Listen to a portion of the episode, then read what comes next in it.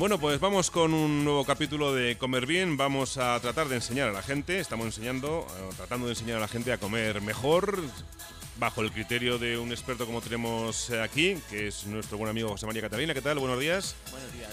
Y siempre decimos lo mismo, estamos hablando de consejos que se dan, que aquí no hay nada inamovible, por supuesto, y que hoy vamos a ir con una segunda parte, porque el otro día hablamos un elemento tan denostado como era el, colesterol, como es el colesterol, pero hoy eh, queremos dar una, una, segunda vuelta para que se hagan cosas en el tintero. ¿Verdad? Cuéntanos. Sí, bueno, pues el otro día como me han llegado bastantes mensajes, como es un tema tan importante, tan controvertido el colesterol, ¿no? Pues bueno, vamos a, a intentar aclarar un poquito más el otro día explicamos que es una sustancia vital, que es muy importante, pero bueno, vamos a intentar aclarar otro poquito más para que luego la gente, como tú bien dices, pues sea capaz de, con su información que, escucha en un sitio, en otro, etcétera, ¿no? Pues pueda decidir y tomar su Tener criterio propio, exactamente. Aquí lo que no vamos a decir es ninguna mentira, ¿eh? ninguna cosa iluminada. Que también es cierto que a lo mejor un momento dado puede decir una expresión, esto es muy malo. El otro día, por ejemplo, vi un comentario en Twitter que es que me compara un puro, de ofrecer a un puro, no sé si lo decía uno, que también hay que hacer el caso que hay que hacer. Eh, me están comparando ofrecer a un niño un puro con chuches. A ver, hay que tener eh, sentido común. Te están haciendo una imagen exagerando la cosa. No es lo mismo darle a un niño un puro o una copa de coñac que chuche. Hay que tener un poquito de entendederas para entender las cosas. Te están hablando que estás ofreciendo cosas malas. Entonces, que lo aclaramos, yo creo que no hace falta tampoco aclarar esas cosas, que es una cuestión de eso, tener un poquito de entendederas, pero que también es eso. Es decir, tomarse las cosas con relativa y sobre todo tener criterio, es decir, coger información de esto o de otras personas que defienden otra cosa y cada uno hace su opinión. Eso es, con, con la información encima de la mesa luego cada uno pueda, podrá decidir sobre lo que le va mejor o lo que le va peor, ¿no? Eso es. Eh, bueno, bueno, pues vamos para, con el colesterol en la segunda parte que vamos a explicar hoy. Eh, el otro día dijimos que era una sustancia vital, de vital importancia y que la fabricaban nuestras células, ¿no? También dijimos que lo que nos mide en los análisis no es el colesterol, sino son las lipoproteínas, que es las sustancias o barcos, que hablábamos de barcos, que van en la sangre y transportan a nuestras células esta sustancia que se llama colesterol. ¿no? Pues bien, em, estas lipoproteínas que decíamos eh, no, no, es el, digamos que el bueno o el malo de la película, sino estas simplemente son transportadoras, nos las miden en el colesterol para cuando nos, piden el análisis del examen del colesterol. ¿Por qué? Porque el colesterol no se puede medir como tal. Es decir, nosotros no podemos saber exactamente la cantidad de colesterol que tenemos en nuestro cuerpo y que fluye por nuestras arterias, ¿no? Entonces, ¿esto cómo lo hacen? Eh, midiendo pues estas lipoproteínas que estamos diciendo. Esta es la única forma de poder medir, no, porque no se puede, pero hacernos una idea de más o menos el colesterol que podamos tener. Entonces, midiendo estas lipoproteínas, el médico de cabecera nos dice, pues tienes tanto colesterol, pero realmente no sabemos el colesterol que tenemos. Sabemos las lipoproteínas transportadoras que tenemos, pero nunca el colesterol.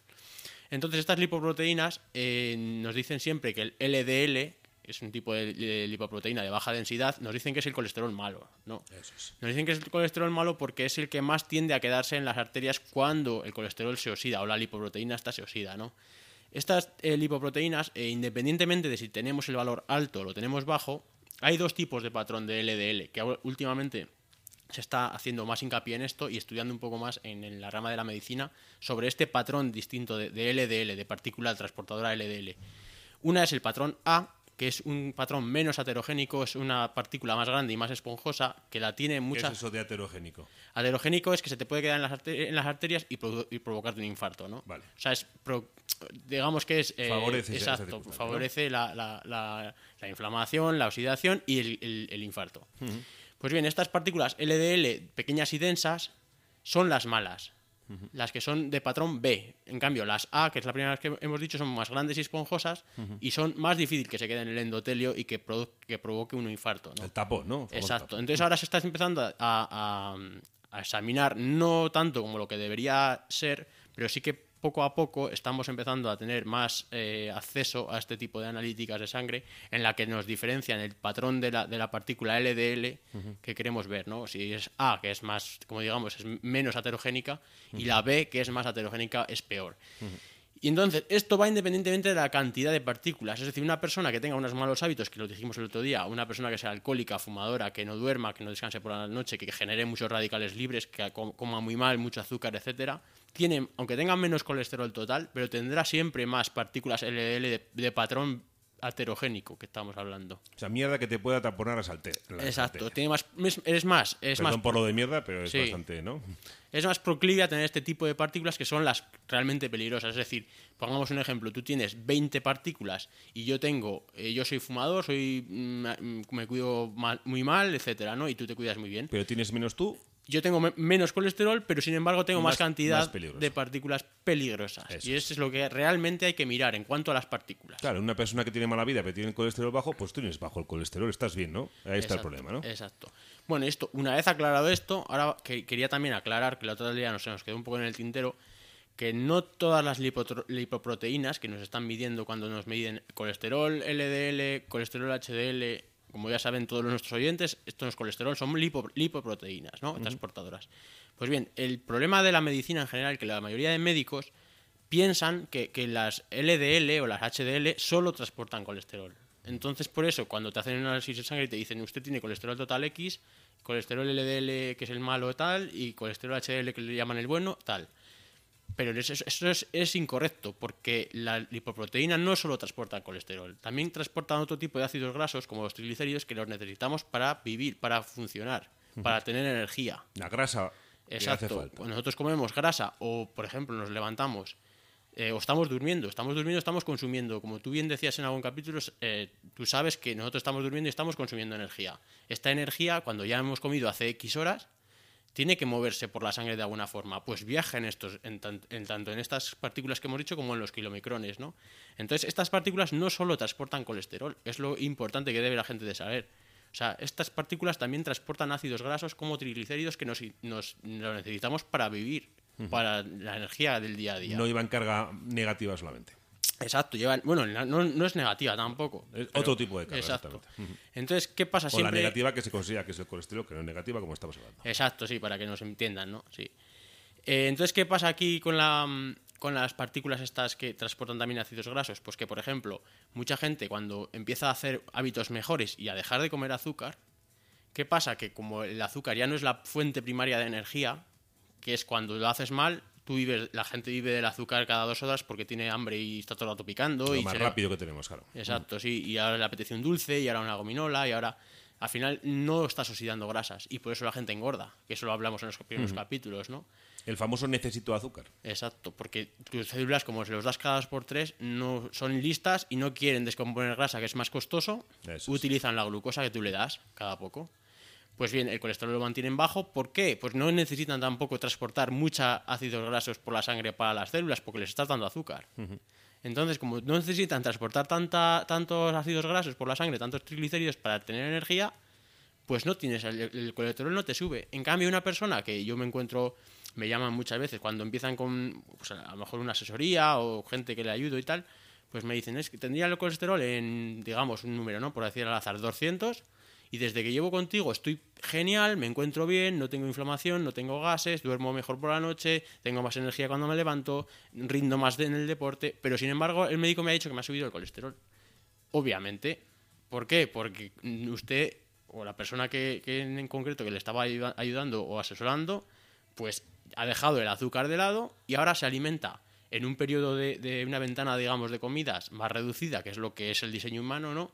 Y la, la, energía primaria es la grasa. O sea, la, gente vive. Entonces, claro, se detecta la grasa, porque la está utilizando. Entonces, claro, si tú te levantas por la mañana y en vez de meterte un bollo lleno de azúcar y un zumo de naranja lleno de azúcar, a las 12 unas patatas fritas con tal y con una Coca-Cola, y a la una una lasaña, si tú en vez de hacer todo eso, que está mal, para la salud está bastante mal, te levantas, no tienes hambre porque has cenado y has cenado bien, haces tu actividad y luego a las 12 o a la 1 te apetece comer, comida real de humano que hemos hablado, durante esas horas que desde el día de antes que cenaste te has tenido que estar alimentando de tus células han tenido que estar alimentando de la grasa que tú tenías almacenada, que para eso la tenemos almacenada.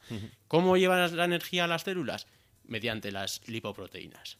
Entonces, ¿cuál es el resultado? Que en el examen de sangre que te está diciendo el médico, el colesterol lo tienes más elevado que cuando comías azúcar. Bueno, ha quedado bastante claro ese, capítulo. Espero que os haya quedado claro. Y mira, tengo una anécdota que, bueno, desde los pocos años que llevo dedicándome a esto así, pues he tenido la suerte de, compartir ponencia con algún, alguna persona importante y entre una me llamó mucho la atención un profesional de la salud muy conocido en Chile, que es chileno él, y me decía que allí, por ejemplo, en, en Chile, para dar los créditos bancarios, ¿no? las hipotecas, miran siempre el colesterol total, hasta que vea, para, que, para que vean los oyentes hasta qué punto llega que, que Sí, no sea que le demos a este que va a cascar Exacto. y te va a pegar el, el jamacuco y, entonces, y, y no, sí, no merezca la pena darle hipoteca, ¿no? Pues entonces el banco te pide el análisis de sangre reciente para que demostrar claro. que tienes el colesterol en los rangos que marca la sí, no, sí. Lo que, los parámetros sí. que tengan ellos los bancos que no son especialistas pero que el dinero no tiende Exacto. de sentimientos ni de tal ¿no? entonces me es curioso porque quería decir esta anécdota porque me comentaba este, este doctor que, que bueno que a sus pacientes que estaban perfectos estaba, se encontraban mejor que nunca, habían mejorado la salud. Pero no le daban el crédito. Y no le daban el crédito porque le había subido el colesterol. Entonces, ¿qué, ¿qué les tocaba hacer para que le diesen el crédito? Pues esa semana volver a comer mal, comer azúcar.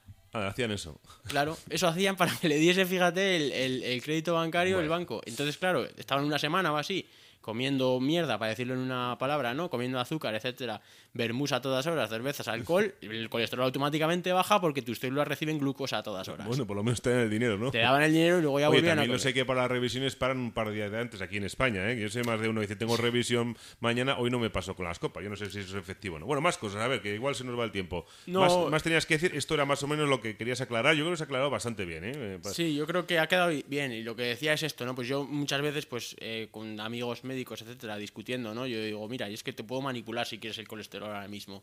Claro. Yo, eh, cuando estoy entrenando, tengo carreras que a lo mejor como un poco más de hidratos de carbono, azúcar, etcétera, en, durante la carrera, automáticamente el colesterol empieza a disminuir. En verano, de hecho, a mí me baja y a la uh -huh. gente que es eso lo mismo. En cambio, si aument aumentas tu ayunos, tú vas a hacerte una analítica de sangre y en vez de con ir 16 horas de ayuno, saltas la cena anterior y vas con 20 horas de ayuno, vas a tener el colesterol más elevado. Simplemente es porque tienes más partículas de colesterol. Fíjate, qué, interesante. Además es que mucha gente se preocupa con el colesterol, no me baja en la vida, que si es genético. Bueno, pues no, claro, tienen ahora un elemento para, yo no voy a decir de poner en, en tela de juicio o dudar eh, lo que le han contado toda la vida, pero sí por lo menos cuestionarlo. Y cuestionar las cosas siempre está bien. Después se puede tener razón, no se puede tener razón. Están los profesionales de la, de la medicina, pero también es cierto que hay muchos profesionales de la medicina que aplican unos criterios que no son empíricos. Es decir, lo empírico es cuando tú vas a buscar la raíz de las cosas, la investigación. No todo el mundo puede investigar, los médicos tienen que, que tirar un poco de lo que han conocido de, sus colegas y de años de experiencia. Pero sí es cierto que tú dices la palabra colesterol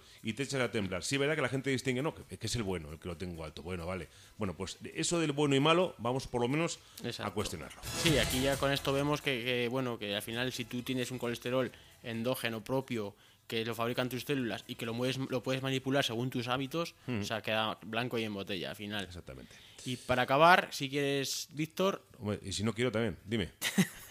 damos unas píldoras que tú dices rápidas. Sí, las píldoras como Carlos. Como la... Carlos Barrio nos hace unas píldoras del, del lunes o venga, para las, píldoras gente... con más razón, que estamos hablando de salud. A ver, sí, para que la gente cuando vaya a la analítica que, que vea que el, el, colesterol no es importante, que no se fije en el colesterol, que quiero dar unos parámetros que es lo que deben pedirle a su médico, o por lo menos, si el, en el informe lo tienen, que lo miren. Es decir, lo, lo, lo, que interesa es tener los triglicéridos en sangre bajos. Cuanto más bajos, mejor. Para mí lo ideal sería menos de 130. Con menos de 150 está bien. La homocisteína, que la piden a su médico, es un, un, un marcador de inflamación increíblemente válido para, para valorar ataques al corazón, etcétera, ¿no? Riesgo, riesgo cardiovascular. Sí, la inflamación, lo malo. La homocisteína, que es un aminoácido. La insulina, que la tengan más, cuanto más baja, mejor. Mejor, incluso mejor de 12. Creo que activa todo el tema que hemos hablado sí, también, la insulina. Exacto. La proteína C reactiva, que es otro marcador inflamatorio, cuanto más bajo, mejor.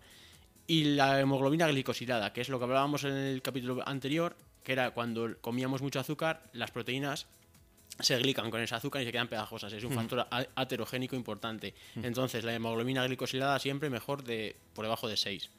Y con eso eh, yo creo que es lo más importante, mu mucho más que medir el colesterol. Bueno, pues cuando vayan al análisis, igual dicen, es que si le digo esto me voy a hacer el listillo con el médico. Bueno, simplemente como nos dan esos parámetros que a veces no nos fijamos porque tienen unos nombres tan raros como dice aquí José María Catalina, pero si esta grabación la tienen, la guardan, se van apuntando esos nombrecillos, esos nombres, uh -huh. y así lo pueden analizar si verdaderamente están bien o mal. Estamos hablando de saber interpretar un poquito mejor la salud cuestionar en el buen sentido de la palabra, no lleva la contraria a, a, un, a, un, que quizá si cuestionas de esa manera a un profesional, pues también él se puede dar cuenta si es una persona pues razonable, como en el caso es no ser inamovible y tener Exacto. criterio propio. Señor Catalina, muchísimas gracias. Es lo importante de la salud, estar abierto a todo y en continuo aprendizaje. Hay que cuestionarlo todo, hasta lo que nos dice Catalina, pues también hay que cuestionarlo absolutamente todo. todo. todo. es opinable. La salud es matemático, es una cosa de salud, pero también hasta la salud y hasta las matemáticas a veces son, son interpretables. Muchas gracias. Dentro de 15 días, más. Gracias a todos vosotros.